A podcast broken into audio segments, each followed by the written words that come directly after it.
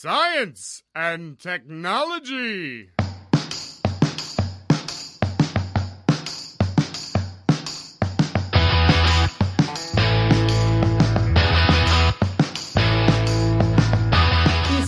Estamos on com mais um Ciência On diretamente dos nossos bunkers em isolamento social para falar de Isaac Newton. Eu sou Pedro Altreto e continuo andando sob os ombros de gigantes. Eu sou o Célio Angolini, também professor aqui da UFABC e hoje não pensei em mensagem. Eu sou o Arthur, aluno da Física da UFABC e eu estou aqui no meu vigésimo dia de isolamento social. Eu sou o Felipe Gomes, também aluno da UFABC e tentando lembrar como se calcula uma integral tripla com coordenada polar. hoje, hoje, o nosso tema é a vida de Isaac Newton. E para contar essa história, ninguém mais, ninguém menos que ele, professor Breno Marcioli, doutor em ciências pela USP e professor aqui da UFBC. A gente já conhece o Breno do elétrico Benjamin Button. Se você ainda não ouviu, tá muito legal. O Breno foi aquele que acertou o ganhador do Oscar com quatro meses de antecedência. E a minha sorte foi não ter apostado nada contra o Breno. E esse ano também não vai ter aposta nenhuma, porque esse ano também vai ter novas previsões do Breno para o Oscar 2021. Não percam. Eu, eu acho que você falou Benjamin Button, é. se não me engano. Ah, é? é, A gente já conhece o Breno do elétrico Benjamin Franklin. Se você não ouviu, corre lá, tá bem legal. Como que você tá aí, hein, Breno, em isolamento social? Primeiramente, obrigado pelo convite de novo. É um prazer estar aqui virtualmente, né? E assim, sobre, sobre a previsão, eu não tenho mais previsão de nada, absolutamente nada. Eu não consigo nem prever o que será, o que eu vou fazer amanhã, porque nessa coisa que a gente está vivendo hoje é um dia, um dia depois do outro. Eu já não arrisco fazer mais previsão de nada. Talvez faria uma previsão, já que né, a gente sempre desvia um pouco, como foi no, no, no caso do Benjamin Franklin, a gente desviou um pouco para o cinema. Eu diria que esse episódio histórico que a gente está vivendo também vai influenciar bastante toda a indústria cinematográfica e vai influenciar os prêmios do ano que vem, se ocorrerem nas datas previstas. Em relação ao isolamento, acabei de. É, eu estava fazendo um, um estágio pós-doutoral na França e a situação lá escalou assim de uma maneira é, vertiginosa, assim, coisas de, de, de, uma semana. Eu lembro muito bem de perguntar para um, um colega, isso era comecinho de março, mais ou menos, logo depois do carnaval. E eu perguntei para ele, ah, você tem alguma notícia se a universidade vai fechar e tal? E ele disse, não, não estão falando absolutamente nada. E aí, na quinta-feira daquela semana, isso foi na segunda, na quinta-feira daquela semana, o Macron anunciou que na segunda seguinte eles iam já fechar todas as escolas, começar a fechar tudo, né? E aí foi escalando. Sábado fechou o comércio não essencial e na segunda-feira, quando eu voltei, que eu já percebi no cenário resolvi antecipar a volta. Na segunda-feira eles fecharam as fronteiras né, da União Europeia. Então foi assim algo realmente que eu nunca vivenciei nada nada parecido como escalou a coisa, né? Então eu tô aqui agora já em casa, bem sem sintomas, já passou os 14 dias, inclusive hoje dá os, exatamente os 14 dias, mas sem sintomas, sem, sem nada. Então acho que não estou com, com o coronavírus, mas é, vivendo essa nova realidade de se acostumar com esse novo cenário. A gente sempre faz uma cabeça para contar um pouquinho da, da, sua história, mas o Breno acabou de gravar com a gente o um episódio sobre o Benjamin Franklin, então a gente quer saber o que aconteceu na sua vida desde então, como foi seu pós-doutoramento, o que você conseguiu fazer de fato na França. Olha, eu trabalho originalmente, ou mais profundamente, com história da ótica. Né? Apesar de ter estudado o Franklin, inclusive cheguei a mencionar no podcast anterior que eu também estudei aspectos da ótica do Franklin, então comecei a estudar ele por meio da história da ótica. Então eu fui para a França para estudar aspectos da história da ótica no século XVIII, na França e em Portugal também. Então lá na França eu trabalhei com um professor francês chamado Olivier Darrigol, que trabalhou com aspectos da história da ótica Hoje ele trabalha mais com, com questões é, da física moderna. E lá na França eu estudei alguns manuscritos originais, vamos dizer assim, que ainda não haviam sido estudados, em especial uma, uma primeira tradução, ou a primeira tradução para o francês do livro Ótica do Newton, que foi publicado originalmente em, em francês, oh,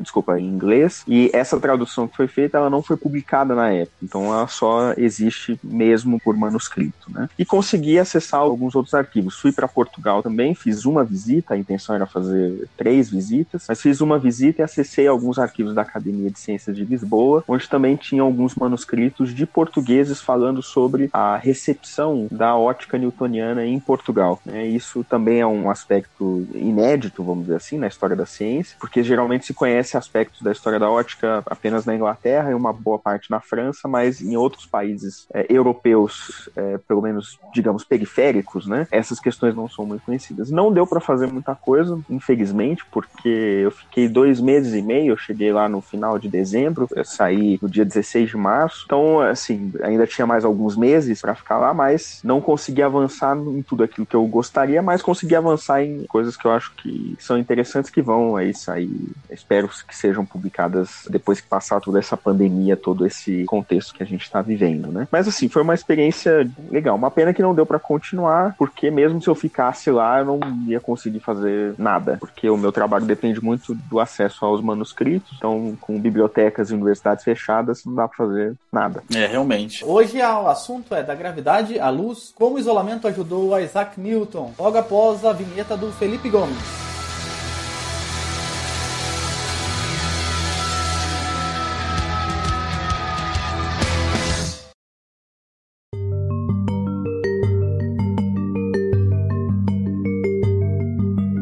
Hoje, então, a gente vai falar do, um pouco do Isaac Newton, como o Pedro falou. E, Breno, será que para a gente dar uma introdução no assunto, você poderia falar um pouco para a gente, é, resumidamente, a história do hum. Newton e um pouco da origem? Bom, falar sobre o Newton é algo que renderia vários podcasts, né? Newton é uma das figuras da história da ciência mais estudada. Existe até o que se chama de indústria newtoniana, que é basicamente um, um conjunto de estudos, é mesmo como se fosse uma indústria dentro da historiografia da ciência ciência que produz uma série de estudos. É algo assim que a gente equivale ao que existe, por exemplo, sobre o Galileu, sobre o Einstein, por exemplo, né, sobre o Darwin. Então, assim, falar sobre o Newton resvala um pouco nesses pontos. Né?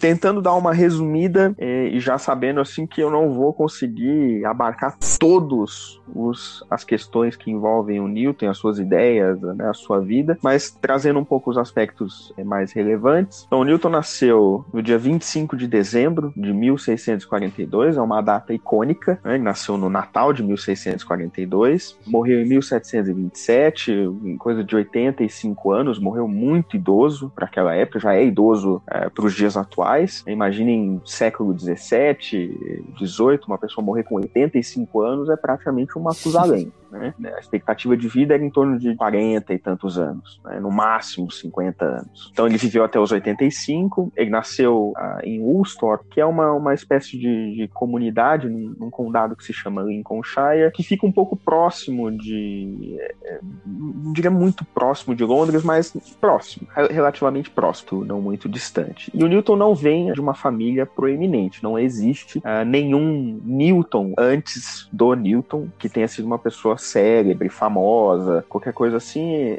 Por exemplo, ao contrário de algumas famílias em que você consegue identificar o avô, o pai, o filho, né? Que são aquelas famílias de, de cientistas, por exemplo, os Curie, você consegue identificar uma linha familiar. Então, Newton não tem isso. A família era uma família basicamente de, de fazendeiros, né? Não era uma família muito abastada. O pai do Newton faleceu três meses antes dele nascer. O pai do Newton tinha o mesmo nome dele, também se chamava Isaac Newton. É, um detalhe que eu falei da data, né? Que ele nasceu no dia 25 de dezembro de 1642, mas, assim, se a gente for tomar em consideração o calendário atual, que é o calendário que a gente segue, que é o calendário gregoriano, esse calendário ele nasceu, na verdade, no dia 4 de janeiro de 1643. Tem uma pequena diferença. A questão é que a Inglaterra, nesse período, ainda adotava o calendário antigo, que era o calendário juliano. Então aí tem uma diferença de coisa de 10 dias nesse calendário. Mas, enfim, fica, né, aquela coisa de nasceu no Natal e tudo mais, né? Algumas pessoas até insistem nisso para manter o simbolismo, né, de toda aquela coisa ao redor dele. Né? E só comentando um pouquinho o contexto em que ele nasce, o contexto em que ele vive, ele vive numa época um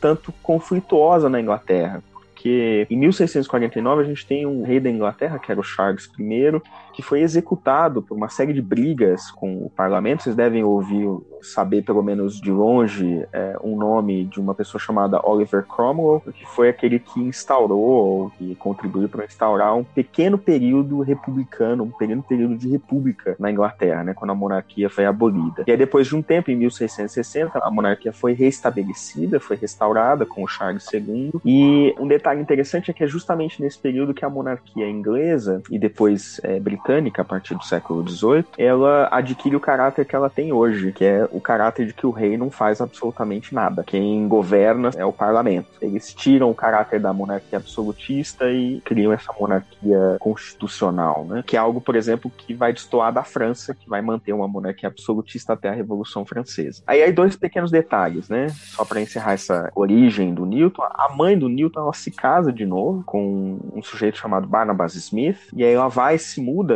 com ele e o Newton fica na fazenda com a avó. Né? Muitos estudiosos, muitos historiadores desses aspectos pessoais da vida do Newton reforçam como essa questão foi bastante traumática para ele, né? Ser abandonado quase literalmente, isso quando ele tinha mais ou menos três anos de idade. Ela volta uh, com ele quase entrando na adolescência, né? Ou saindo da infância, e isso teria influenciado um pouco a sua personalidade bastante difícil, vamos dizer assim. O que, que é personalidade difícil? Uma personalidade difícil é uma pessoa, assim. Uh como que eu posso dizer em termos é, polidos? É difícil mesmo de conviver. Existem relatos, eu vou citar pelo menos um que é bem é, conhecido, não era conhecido exatamente na época né, do Newton e tal, mas foi conhecido algumas décadas depois da sua morte, por uma questão de revelação de cartas e tal. Ele teve uma disputa bem grande com o astrônomo real da época, que era o John Flamsteed, isso no final do século XVII para o XVIII. É, o Newton queria dados astronômicos, né? E o Flamsteed queria os dados astronômicos, mas não quis dar o devido crédito ao Flamsteed, e aí isso gera uma, uma disputa e o Newton ficou conhecido por, digamos, fazer a, a caveira do, do Flamsteed,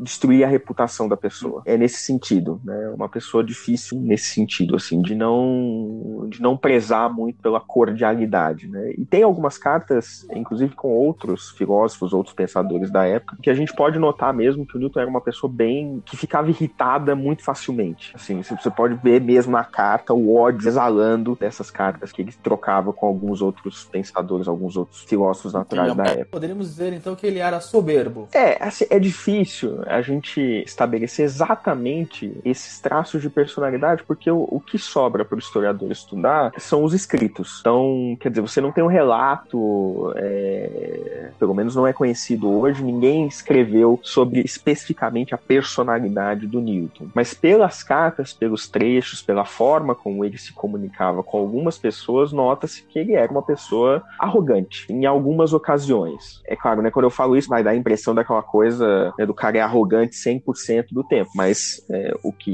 não é verdade. Em muitas outras cartas ele é bastante colhido, educado e tal, principalmente com seus colegas, as pessoas que o apoiavam e tudo mais, mas em alguns momentos você nota que, de certa forma, exercia a sua autoridade. Isso principalmente quando ele se torna uma pessoa bastante conhecida e respeitada e tudo mais. É, Breno, várias das histórias que nós ouvimos sobre Newton dão conta de que ele era um sujeito bastante religioso e até mesmo tinha várias ideias ligadas ao esoterismo, ao misticismo. Por que que isso acontece? Qual o fundamento disso? E se isso é verdade, isso teve bastante influência nos estudos dele? Se teve bastante influência, sim. Se você me perguntar se isso era algo novo, algo assim surpreendente, eu diria que não. É muito comum quando você estuda, quando você olha as obras dessas pessoas, século XVI, XVII, XVIII, a sua ligação com aspectos religiosos, né, ou questões religiosas, teológicas, ou mesmo místicas, esotéricas e tal, isso era natural. Citando o próprio né, livro do Newton, os livros, as obras que ele escreve, é, você encontra referências a Deus, discussões teológicas né, sobre o papel de Deus na natureza, né, é, é, como que a religião se desenvolveu, qual é a relação da religião com aquela discussão, digamos, científica que ele diz. Então, é assim, é muito natural isso. Então, essa separação que a gente tem hoje de ciência com religião, isso era algo impensável nesse momento, né? Século XVII até meados ali do XVIII. Então, a gente não tem grandes autores, cara, com algumas exceções, tal, mas grande parte desses pensadores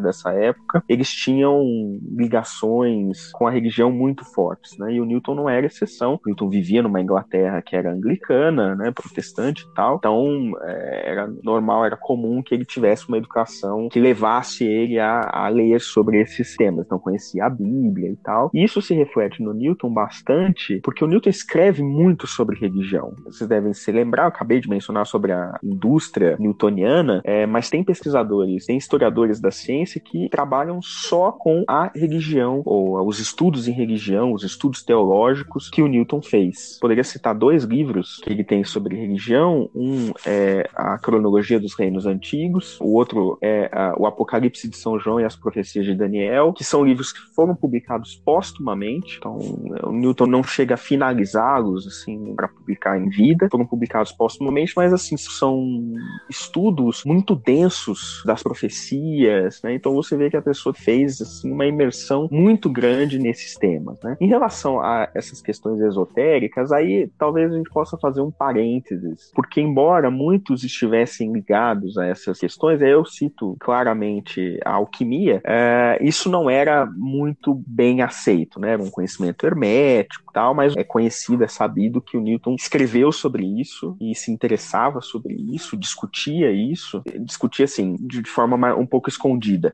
mas discutia e escrevia sobre esses temas. Então isso também fazia parte do modus operandi. E aí, só um detalhe que talvez algumas pessoas não conheçam, né? A gente só conhece essa faceta do Newton, e na verdade a gente só conhece essa faceta de vários outros pesquisadores do século 17, 18, né? Qual faceta? Sua afeição a temas da alquimia, do esoterismo, né? De coisas místicas e tal. Uh, no caso do Newton, especificamente, porque na década de 30 foi feito um grande leilão uh, por parte dos herdeiros do Newton de vários dos seus manuscritos. O herdeiro do Newton que tinha esses manuscritos estava afogado em dívidas, resolveu leiloar esses papéis e são assim centenas, centenas não, mas são milhares de manuscritos, textos soltos, papéis, etc, em que o Newton escreveu muito sobre alquimia. É aí que as pessoas, mais é, notadamente os historiadores da ciência, começam a conhecer essa face newtoniana e aí começam a linkar essas questões da alquimia e da teologia, embora da teologia isso já fosse conhecido, mas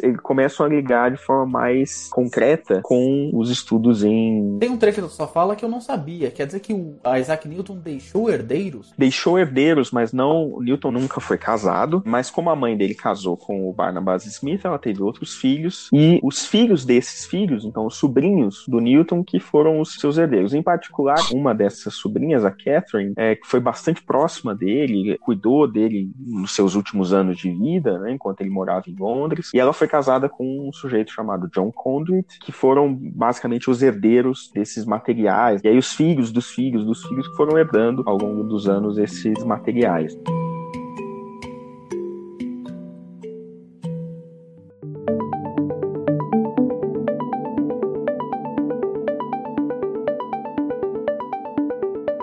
Que ele sai do povoado onde ele vivia e vai, vai estudar numa universidade que é uma universidade de elite, né, como Cambridge. Como que era Isaac Newton como estudante? É um tanto difícil a gente traçar como Newton era em Cambridge, porque não existem muitos registros sobre isso. Então a gente sabe que ele foi levado para a Universidade de Cambridge sob um incentivo de um sujeito chamado John Stokes, que era o diretor da escola em Grantham, é a localidade onde fica a fazenda do Newton, onde ele estudava, digamos, no high school, uh, no ensino médio, e também por influência do William A. School, que era o irmão da sua mãe, então seu tio. Então eles se incentivaram, viram um certo potencial. Newton não tinha a menor interesse em atividades da fazenda, né, de cuidar da fazenda e tal, ao contrário do que sua mãe gostaria. E aí eles viram, né, esse potencial e decidiram promover a entrada do Newton em Cambridge. Assim, o que se conhece dessa passagem do Newton por Cambridge? E aí, de novo, né, um detalhe que é preciso mencionar, né, quando a gente fala de como ele era como aluno e tal, a gente às vezes cai na tentação de comparar com o contexto atual, se ele tinha boas notas e tudo mais, mas o ensino era tão diferente na Europa, na Inglaterra, do século XVII, que é quase impossível você comparar com o atual. Mas o que, que a gente sabe? A gente sabe que ele leu autores clássicos da época, autores que eram conhecidos, que eram tomados como grandes autoridades da época, como Kepler, Euclides, Descartes, Galileu. Inclusive, voltando de novo à questão do nascimento do Newton, Newton nasce no mesmo ano, se levar em consideração o calendário juliano, né, 1642, no mesmo ano em que o Galileu morre. De novo, aí um doce, né, para as pessoas que adoram fazer essas conexões sobrenaturais. Mas então, Newton, Newton leu esses autores, lia esses autores, estudava aquilo que era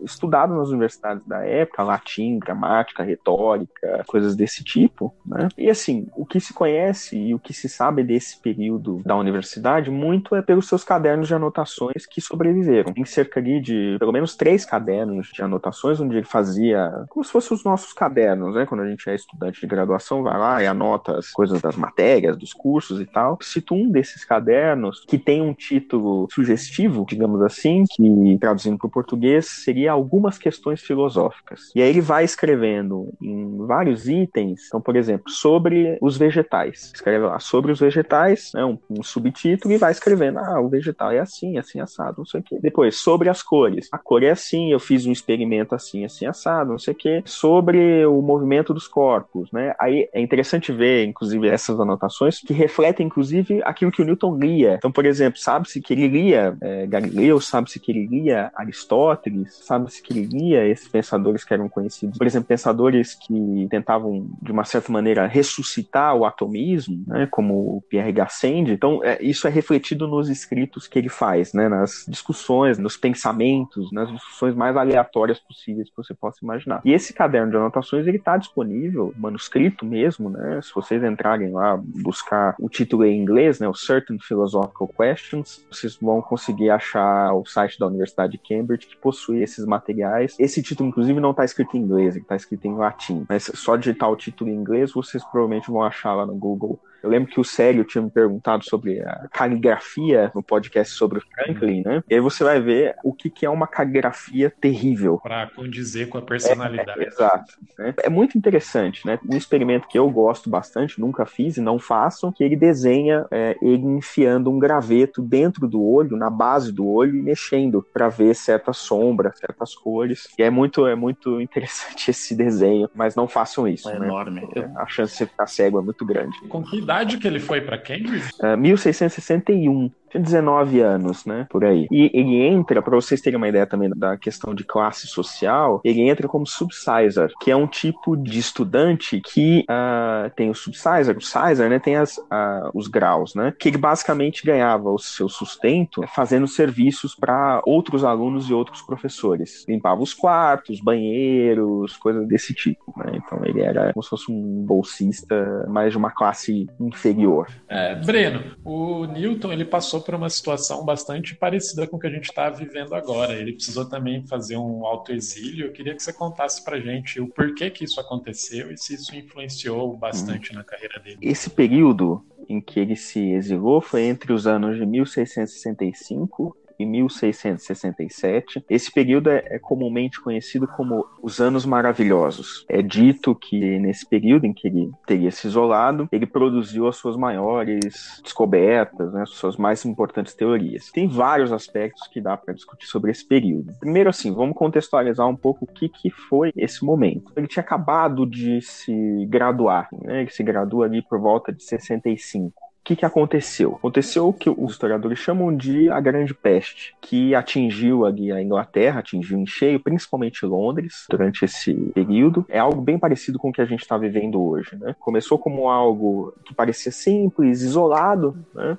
Essa peste era basicamente a peste bubônica, que tem esse nome por causa dos bulbos, né? que são como se fossem bolhas né? cheias de pus, que são formados ali perto da virilha, às vezes na axila também. É, começa assim algo tímido. Duas pessoas morrem morrem, depois 10, aí de repente começa. As semanas vão passando, aí começa a morrer 20 por semana, 30 por semana, depois 50, 100, é, 500, de repente o negócio se alastra, né? Começa a morrer mil pessoas, duas mil pessoas. Vocês imaginam, morrer mil pessoas numa cidade, vocês imaginam uma cidade como Londres, que no século 17 tinha em torno de 400, 450 mil habitantes, morrer mil pessoas numa semana por causa de uma doença específica é algo assim é, inimaginável, né? Claro, se você traz para proporção é, atual, a gente está quase chegando lá, tanto de pessoas que estão morrendo hoje por causa da Covid. Né? Então, assim, essas pestes, não só a grande peste que atingiu a Inglaterra, mas essas pestes eram muito comuns nesse período. Então, a gente tem relatos de pestes é, na Itália, é, na Holanda, na Ásia. Então, era algo razoavelmente comum. E aí forçava esse tipo de medida. Então, quando a grande peste atinge Londres, o negócio se alastra de uma maneira que, bom, vamos fazer então o isolamento, né? Então, tudo se fecha, as universidades fecham, as pessoas saem de Londres e das regiões próximas. Cambridge fica um pouco próximo de Londres, fica cerca de 100 quilômetros ali de Londres, então aquela região toda se fecha, as pessoas vão para o campo, né? Se isolam e o Newton volta para a fazenda, volta para Woolsthorpe, sua fazenda natal, e é lá que ele teria produzido esses estudos, né? E aí, assim, um detalhe importante que também contextualizando um pouco essa questão, né? Uh, o Newton ele quebra o isolamento em um determinado período. Em 1666, é, sabe-se que ele esteve em Cambridge, que ele passou lá, ficou por lá cerca de três meses, mais ou menos. É, depois voltou para Woolsthorpe, mas é, esse período que ele passou em Cambridge foi importante também porque ele teve ali acesso às suas bibliotecas, né? A, a biblioteca da universidade, as bibliotecas locais, e lá ele teria tido a chance então de incrementar as suas ideias. Que ideias que são essas? Eu cito principalmente três. São os estudos em mecânica ou gravitação, os estudos sobre cálculo, que ele também teria desenvolvido nessa época, e os estudos sobre ótica, sobre a natureza da luz e das cores. Teve mais outras coisas, outros temas da matemática e tal, mas vou citar esses para ser bastante específico que ele teria desenvolvido nessa época. E esse isolamento, esse período, eu diria que ele foi importante para o Newton porque, contextualizando um pouco melhor essa questão, não foi o período em que ele finaliza esses estudos, como se fosse o período dos grandes insights, mas é o período em que ele dá o pontapé inicial. Então, por exemplo, em relação à gravitação, é nesse momento que ele teria começado a estudar de uma maneira mais sistemática questões da mecânica, questões da gravitação, que só seriam completadas muitos anos mais tarde, depois do, do fim de tudo isso. Né? Na ótica também, os seus estudos sobre luz, eles se prolongam por vários anos depois disso. Né? No cálculo também, por vários anos depois disso. Então, assim, é um período que foi importante, digamos, para o pontapé inicial dessas ideias, mas não foi o período em que ele desenvolveu todas essas ideias prontas, bonitinhas, né? Mesmo porque o Newton era uma pessoa muito jovem, né? Um desconhecido na época, não tinha cargo acadêmico nenhum, era um recém-graduado, né? Então, é, muitas das suas ideias ainda se desenvolveriam, mudariam, seriam influenciadas por outros fatores, por outras pessoas, outras ideias, depois desse período. Mas é, foi um período importante no sentido de dar o pontapé inicial né, para esses estudos. Ali ele faz o princípio? É ali que ele faz? Ou não? Ele é publicado em 1687, são 20 anos depois. É, de novo, né, embora a gente quase tenha a ideia de que ele fez tudo nessa época, na verdade não. Na verdade, nessa época ele dá o pontapé inicial e até dizer que é um pontapé inicial pode ser um pouco exagerado, porque muitas coisas ele já vinha na sua mente é, discutindo, mesmo ali enquanto era estudante em Cambridge, né? Mas é, digamos que uma forma mais sistematizada desses estudos, ela aparece ali. Eu vou citar um deles, que é o que eu mais conheço, é, foi nessa época que ele escreveu um, um ensaio chamado Sobre as cores, que é um ensaio mesmo, como se fosse um pequeno tratado, né? Em que ele vai discutir vários aspectos da natureza das cores, com os experimentos com prismas, com experimentos com bolhas de sabão, experimentos com o fenômeno que a gente conhece hoje,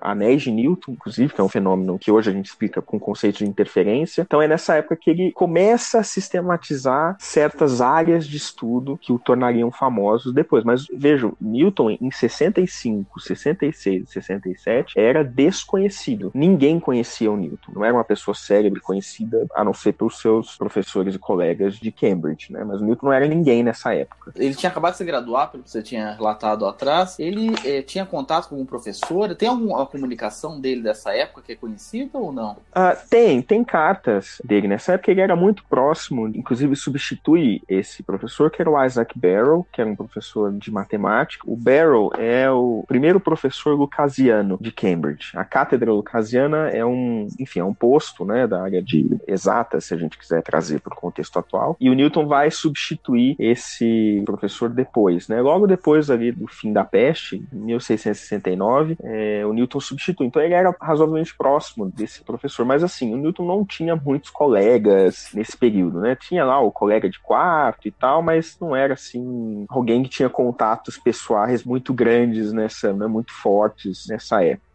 né? Uma pessoa bem reclusa mesmo, uma pessoa bem antissocial.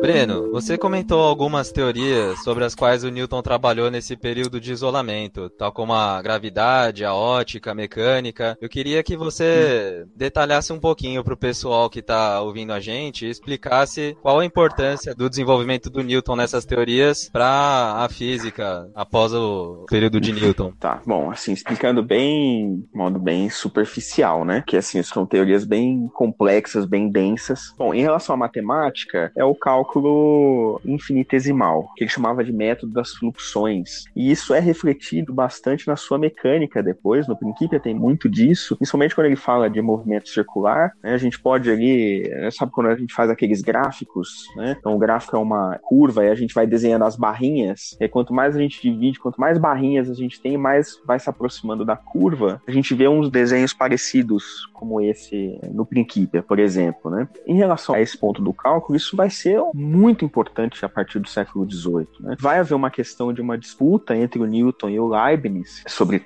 de quem era a prioridade da invenção do cálculo, etc. Prevalece um pouco a ideia newtoniana, um pouco pelo próprio prestígio que o Newton já tinha naquele momento, no início do século XVIII. Então, assim, é uma concepção da matemática que é super importante na época. Em relação à, à mecânica, aí tem dois pontos, né? Um é sobre o movimento dos corpos, né? Então, é, é o, o, desenvolvimento das conhecidas leis de Newton, as leis fundamentais da dinâmica, que obviamente não tinham esse nome na época, né? Isso é algo que a gente dá depois que as coisas se tornam famosas, né? E célebres. Como que os corpos se movimentam em meios que não oferecem resistência, em meios que oferecem resistência. Uh, e claro, isso vai mudar completamente a mecânica da época, que era uma mecânica muito baseada nas concepções cartesianas. Por exemplo, qualquer efeito que eu faça vocês estão ouvindo? Sim? então. Aqui. É muito grande. Hum, Pega aí. Eu sei que tá muito grande.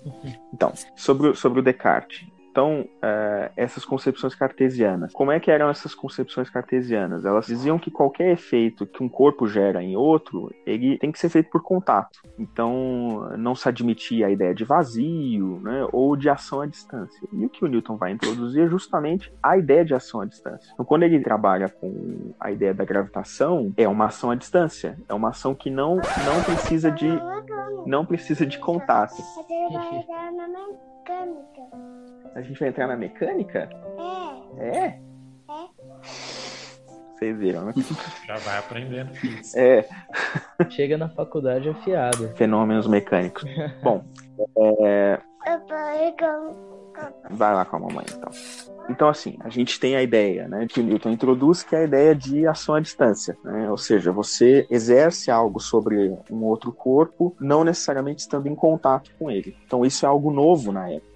E isso vai mudar muito a filosofia natural, a física em si, durante basicamente todo o século XVIII, né? Primeiro com os britânicos e depois ali se espalhando, né, pelo continente europeu. Começa na França, depois eh, Alemanha, né, os territórios alemães, etc. Isso vai se espalhando e muda um pouco o contexto, a ideia, a percepção dos europeus. Você falou Pode um pouquinho sobre a gravidade, né? E você falou um pouquinho dos experimentos que ele faz de ótica. Algum conceito também tão inovador de ótica sai dessa época? Sim, vários conceitos inovadores. Então, sobre ótica, talvez o que é pouco também conhecido é, sobre a história do Newton, mas o primeiro artigo, digamos, científico do Newton foi sobre ótica. É, quando ele se torna professor em Cambridge, quando ele substitui o Isaac Barrow lá em 69, a sua responsabilidade de ensino era em ótica. Então, os, os primeiros escritos que ele, que ele tem são escritos em ótica, né? São escritos sobre luz e etc. Então, assim, questão inovadora que ele traz é a ideia de que a luz branca do Sol é uma mistura heterogênea de raios coloridos. A ideia que prevalecia naquela época era a ideia de que a luz branca era uma mistura homogênea, de que a luz branca era simples e que, por exemplo, quando ela passava por um prisma, né, vocês devem saber quando a luz do Sol passa por um prisma, você vê o espectro de cores, você vê todo o arco-íris, né, todas as cores ah, do espectro visível. E as pessoas achavam até aquela época que a luz branca era uma coisa simples, homogênea, que quando passava pelo prisma, ela era modificada de alguma forma. Ah, o Newton vai dizer que não, que na verdade a luz branca é uma mistura de todas as cores. As cores elas não são originadas por uma modificação.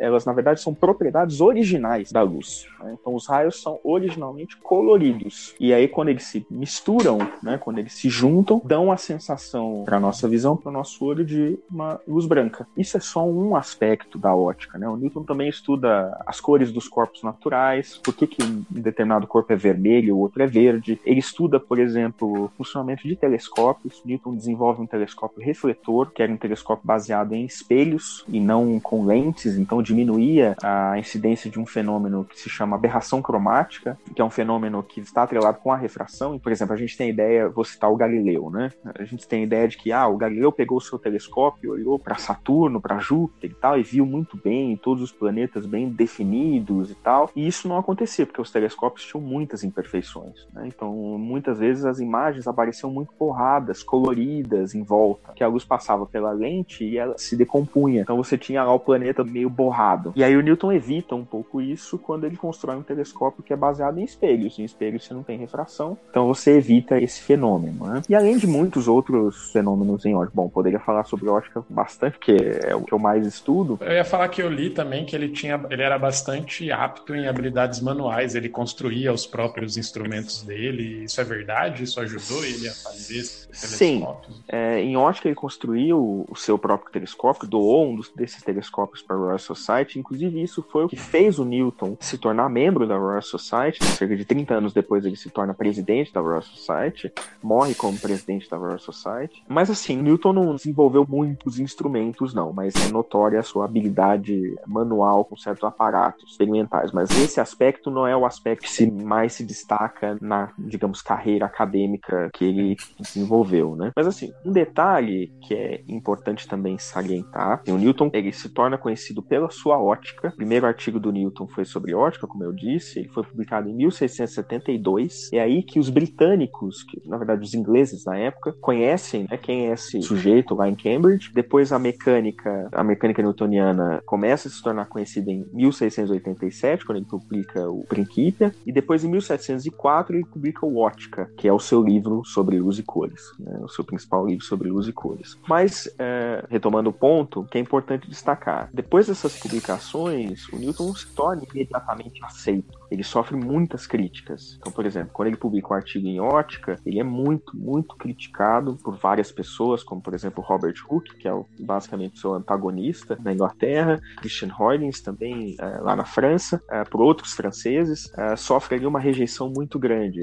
Quando a sua mecânica é publicada, ele também sofre uma certa rejeição. Então, a aceitação do Newton ela é muito gradual. É, foi muito gradual, né? não foi imediata. Então, a gente pode dizer ali que o Newton se torna uma pessoa bastante célebre, conhecida e respeitada no início do século XVIII, tanto pelos ingleses quanto pelo resto do E essa aceitação talvez é, foi pela personalidade dele ou pela origem humilde? Você, você tem, tem alguma informação disso? Não, é, é, é, mais pelo trabalho mesmo, né? E assim, pelo prestígio que cada vez mais ele ia obtendo. Então, ele se torna presidente da Royal Society em 1703, ele já havia sido, é, na década de 1690, ele foi diretor da Casa da Moeda da Inglaterra, né? Como se ele fosse o presidente do Banco central. É, isso traz notoriedade para ele, ele se torna uma pessoa conhecida. Foi membro do parlamento como representante da Universidade de Cambridge. Então, esses, esse, essa sua atuação mais política, digamos assim, isso o torna bastante conhecido, prestigiado e tal, e isso favorece, de uma certa maneira, a aceitação das suas ideias entre os ingleses e depois, mais para frente, no século XVIII, entre o restante dos europeus. Né? Então, isso é fundamental salientar. Né? Ele não é aceito imediatamente. A sua aceitação é gradual. Então, a gente pode dizer assim que o Newton ele é completamente aceito a partir de 1720, 1730, tanto na Inglaterra quanto no resto do, do continente, pelo menos em algumas partes. Né? Também para diferenciar um pouco do, daquele contexto do século 17 e 18 com o contexto atual, que é super globalizado e tal. Como eu estive estudando um pouco o contexto português, em Portugal, o Newton só vai ser aceito após a reforma cumbalina, feita, realizada pelo Marquês de Pombal, isso ali na segunda metade do século XVIII. Né? Então há ali uma distância muito grande, de muitas décadas, para que os portugueses comecem a aceitar as concepções newtonianas. Isso se repete é, na Itália, Espanha, em outros países é, europeus também. E foram contribuições bem importantes, né? Porque hoje em dia a gente consegue explicar bastante coisa, como tipo, o movimento dos planetas, marés e tudo mais, com muitas das descobertas dele. Né? Sim. E é o que também que bastante dos alunos sofrem para aprender. Né? É, a concepção newtoniana, ela, assim, né? É, quando a gente fala também concepção newtoniana, parece que tudo sobreviveu do Newton como está é, desde então. Mas muitas coisas que o Newton estudou também já foram muito aprimoradas, estudadas depois por outras, confirmadas, né? Estudadas, aprimoradas, desenvolvidas por outras pessoas depois. Mas assim, o impacto das suas ideias é sentido até hoje. Não à toa que a gente ainda hoje trabalha com preceitos do Newton em determinados contextos, né? Claro, quando você tem ali toda a ideia da teoria da relatividade, a física moderna, isso é uma nova visão de mundo. Por exemplo, o mundo subatômico era desconhecido, obviamente, na época do Newton, então a mecânica newtoniana não serve para o mundo subatômico. Você precisa de outros conhecimentos, outros modelos para lidar com esse tipo de fenômeno. Mas para determinados fenômenos macroscópicos, por exemplo, a física newtoniana é muito adequada, digamos assim, né? Por isso que ela continua ainda a ser estudada hoje. Pode ser, a exemplo do que aconteceu com a mecânica aristotélica do Aristóteles, né, a mecânica do Aristóteles, é, a gente daqui a algumas centenas de anos a gente já descarte totalmente a física newtoniana. Ela vira ali uma, um, realmente um, um, traço da história da ciência e não mais um conhecimento que é estudado, discutido. Né. Hoje isso eu diria que é natural, que muito provavelmente é, vai acontecer. É, não sei em que intervalo que isso vai acontecer, 100 anos, 200 anos, mas vai acontecer algum dia.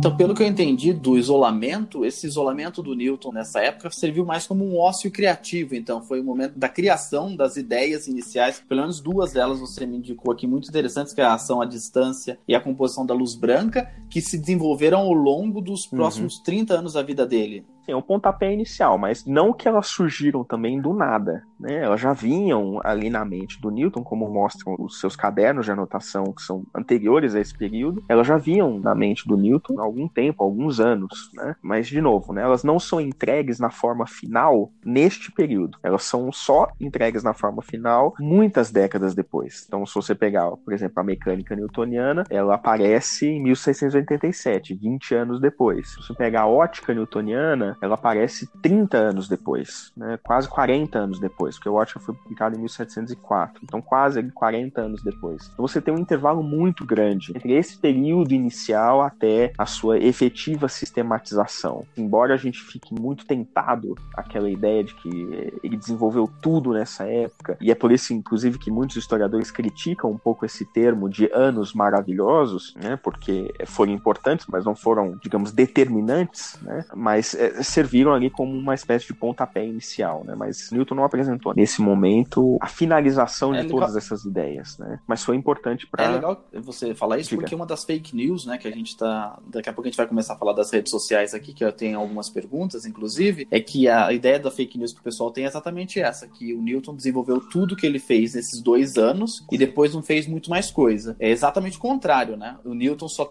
teve as ideias, desenvolveu suas ideias, mas que permearam sua vida durante todo o resto da vida dele, né? Exatamente, exatamente. Tem períodos, né? Então, por exemplo, se você pegar a ótica, a ótica ela é desenvolvida ali mais ou menos entre as décadas de 60, 1660 e 1670. Depois ele volta a estudar a ótica por volta de 1690, mais ou menos. A mecânica entre 1670 e 1680. E passando por todos esse, esses anos, sempre ali no canto de olho, pode ser até um exagero, mas sempre ali na beirada, sempre ali do lado dele, os estudos sobre religião, sobre alquimia. Né? Então era uma pessoa muito polivalente mesmo. Não é só que ele estudou esses dois anos e acabou pronto, né, foi fazer outras coisas, não. Ele levou isso por muitos anos e desenvolveu isso por muitos anos, com altos e baixos. Então, por exemplo, quando ele se torna o chefe da Royal Mint, que é a, Casa da Moeda, obviamente a sua atividade científica ela cai. Então ele se dedica a outros afazeres, a outras questões. Obviamente, quando ele assume a presidência da Royal Society, ele já tinha ali os seus 60 e tantos anos. Então já era uma pessoa idosa. Então ele não faz nenhum estudo necessariamente novo nesse período. É, mas continua ali envolvido, estudando, etc. Então não é que ele só fez nesses dois anos maravilhosos e depois abandonou tudo e não Então vamos pedir nada. pessoal que tá em isolamento que vai ter tempo, não dá para fazer tudo agora, né? Tem pessoal que tá em isolamento tem um ano, não é para tentar fazer tudo agora, não dá tempo a vida inteira ainda, né? Mas você pode começar a escrever aquele, né? Os, os mestrandos podem começar a escrever aquele artigo que estão devendo pro orientador, por exemplo. Olha as né? indiretas, hein? Podem, né, é, dar uma adiantada nos estudos. Os que estão fazendo iniciação científica, corajosos e bravos, muito sem bolsa, podem ali tentar dar um gás nessas pesquisas, mas assim, não precisem ficar temerosos, assim, de desenvolver uma ideia surreal, uma ideia super revolucionária. Pode até surgir, claro, né? Mas isso não aconteceu com o Newton.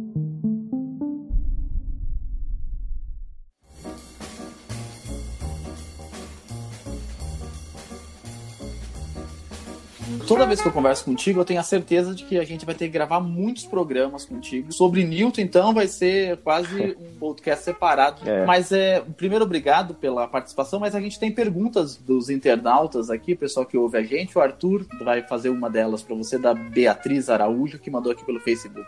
Bom, é, a Beatriz elaborou bem a pergunta dela, então eu vou ler na íntegra, tudo bem? Normalmente atribui-se a Newton a descoberta da mecânica clássica, uma ideia que é reforçada pela famosa fábula da maçã. Entretanto, ele mesmo dizia que estava sobre o ombro de gigantes. Até que ponto podemos considerá-lo pai da mecânica clássica e, além disso, acatar a visão romântica de que as leis naturais teriam se revelado a ele enquanto ele estava em isolamento? Eu acho bastante complicado a gente nomear uma pessoa como pai ou mãe de alguma coisa. A ciência é grande parte das vezes um trabalho coletivo. Então, quando eu falo da mecânica ou da mecânica newtoniana, ela se constrói dentro de um contexto particular. Então, por exemplo, a questão dos ombros, né, sobre o ombro de gigantes. Né? Então, isso teria sido, posso até citar outra possível referência, mas teria sido uma referência justamente aos clássicos, né, aos grandes autores anteriores a ele, como Galileu, etc., que teriam ali preparado o terreno, teriam dado ideias que motivaram o estudo da mecânica, da astronomia, da gravitação, etc. Mas na época, outras pessoas também estudavam esse tema. Então o Newton não era o único que de repente do nada tirou tudo da cartola. Existia uma discussão bastante forte nesse momento, nessa época, sobre a questão da órbita dos planetas, sobre as leis de Kepler e tudo mais. Então o Newton estava permeado nesse contexto, né? Então eu não diria que ele é o pai da mecânica clássica, não diria que o Galileu é o pai da mecânica clássica. Eu acho que é muito inadequado desse ponto de vista, porque você coloca sobre os ombros de uma pessoa só toda uma descoberta, todo o desenvolvimento de um conceito, de um conhecimento que não é, é não é aquilo que se observa, né? Salvo algumas exceções, mas as pessoas vivem né, em certas comunidades, né? E a, o Newton viveu numa época em que, particularmente falando dessas comunidades, as sociedades científicas começaram a surgir. Então essa troca de conhecimentos entre as pessoas era muito comum, era começa a ser muito comum e muito frequente. Então não diria que ele é o pai da mecânica clássica, né? Mas é uma pessoa que contribuiu de maneira enorme ao que a gente chama hoje, obviamente, de mecânica clássica. As pessoas não chamavam de mecânica clássica naquela época, era mecânica. Mas ele contribuiu enormemente para o desenvolvimento da mecânica naquela época. Tanto é que suas obras, como eu disse, tiveram um impacto muito grande, principalmente no século XVIII sobre essa visão romântica, né, de que as leis naturais teriam se revelado, acho que ela faz referência, talvez de forma implícita, ao episódio da maçã. A lenda da maçã, de que ele estava debaixo da macieira, e caiu a maçã na cabeça dele e de repente veio todo o insight. Né? Tem um, um, trabalho bastante interessante que eu gosto muito de usar e de citar, que é um trabalho do professor Roberto Martins. Se vocês procurarem Roberto Martins, Lenda da Maçã, vocês vão conseguir achar o texto, é um capítulo de livro que foi publicado alguns anos atrás, em que ele eh, destrincha bastante essa questão da lenda da maçã, que, de novo, vai ilustrar como Newton era um homem do seu tempo. Estava mergulhado num contexto específico, estudando questões que estavam sendo estudadas na época, e que mesmo se esse episódio da maçã ocorreu ou não, né, mas mesmo que ele tenha ocorrido, ele não daria ao Newton todas as ferramentas, todos os conceitos, os modelos prontos, mas ele, de novo, seria o ponto inicial para que ele desenvolvesse suas ideias sobre a, a órbita dos planetas. Bom, nós temos outra pergunta também do nosso ouvinte Danilo Cardoso. O Danilo tá lembrando da enxurrada de memes que tem circulado as redes é, em virtude da quarentena, né? Memes sobre o trabalho de Newton no isolamento. E, bom, a pergunta dele é especificamente sobre esse período de isolamento do Newton. Então a gente agradece a pergunta do Danilo e espera que a curiosidade dele tenha sido saciada ao longo do episódio. De novo, né? É aquilo que eu já disse. Três áreas é, que a gente pode citar, além de algumas outras também. Mas mecânica ótica e o cálculo foram as áreas em que ele teria mais trabalhado durante, durante esse período. E assim, o, o Danilo pergunta se foi um período produtivo, né? O Newton diria que sim, que foi sem dúvida um período produtivo. E, de novo, o Newton já era uma pessoa reclusa. Ficando mais recluso ainda, isso teria ali proporcionado a ele momentos de grande trabalho. Diria sim que foi sim, um período produtivo, não foi exatamente um período determinante, eu diria. Por que, que eu falo isso? Eu acho que se não tivesse a peste, talvez demorasse um pouco mais, alguns anos, mas não acho que teria afetado tanto é, a cronologia das coisas como. Eu vou dar uma olhadinha na, nos bastidores aqui da, da pergunta do Danilo, que eu acho que é a curiosidade que todo mundo tem, eu não sei se tem resposta para ela. Todo mundo quer saber mais ou menos se o Newton ele leu alguma coisa, algum livro nesse período que seja muito importante para ele ter essas ideias. Por exemplo, muita gente fala dele ler os trabalhos do Kepler, você contou que ele foi a Cambridge pegar algumas coisas na biblioteca, ou ler algumas coisas na biblioteca. Você tem alguma leitura daquele período de isolamento que tenha afetado diretamente a percepção dele de mundo? Então, isso é quase impossível saber, é, a não ser que ele tivesse escrito especificamente sobre isso, o que não me parece haver essa evidência. Mas o que se sabe é que todos esses autores clássicos, já clássicos dessa época, eram, eram o que ele estudava. E assim, é, não acho que houve um ou outro livro que tenha exercido no Newton uma influência no sentido de dar um, um insight, né, de dar aquela luz divina sobre ele, né? Reforçando, ele estava num período em que aquilo era estudado, era debatido, era discutido, então era o contexto daquele momento, né? Eu sei que é, é bastante frustrante dizer isso, mas é uma conclusão natural Provavelmente se o Newton não existisse, se, ele, se a mãe dele tivesse forçado ele a ficar na fazenda, provavelmente surgiriam outras pessoas que não diria que trariam algo exatamente igual ao que ele fez, mas provavelmente algo semelhante. Em qual intervalo de tempo, não sei. Coisa de 10 anos, 20 anos de diferença, mas eu não acredito que demoraria muito. Né? Porque, de novo, era um tema da época, eram temas da época. Tanto a mecânica quanto a ótica, a matemática, eram temas da época. Surgiu Newton, obviamente, deu a sua, a sua enorme contribuição contribuição e é por isso que a gente tem que ressaltar essa contribuição que ele deu, né? Claro, sem as devidas idealizações.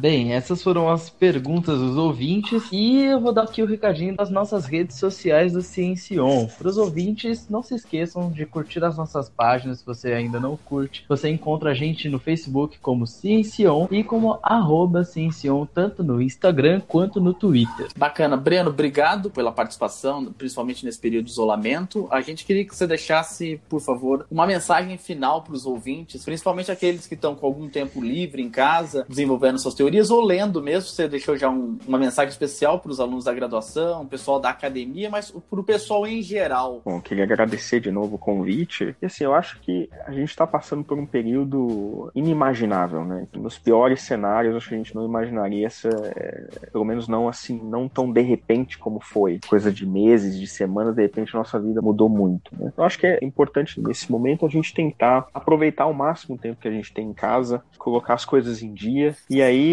tentar, quando isso tudo acabar, estar melhor preparado para o mundo diferente que vai vir depois de tudo isso, né? É o momento mesmo, acho que, da gente tentar se munir cada vez mais de conhecimento, de reflexão, etc, para poder encarar esse esse mundo pós-coronavírus que a gente vai ter que encarar. Então acho que é esse momento da gente se preparar mesmo, respirar, se preparar, refletir, estudar, pensar para poder encarar esse esse mundo que vai Obrigado, Breno. Obrigado, Célio. Obrigado também. Obrigado, Breno, pelo Obrigado, Arthur. convite. É sempre um prazer receber você. Opa, eu que agradeço a todos, a presença de todos. Espero que os nossos ouvintes gostem bastante desse episódio e que ajude a gastar um pouco de tempo nesse momento de isolamento. Obrigado, Felipe. E obrigado aí, galera. Eu que agradeço também aos ouvintes que estão nos ouvindo aí. Estão aproveitando o isolamento com a gente, né? Ouvindo o Ciencion e tentando pegar um pouquinho de ciência para poder passar seu tempinho em casa.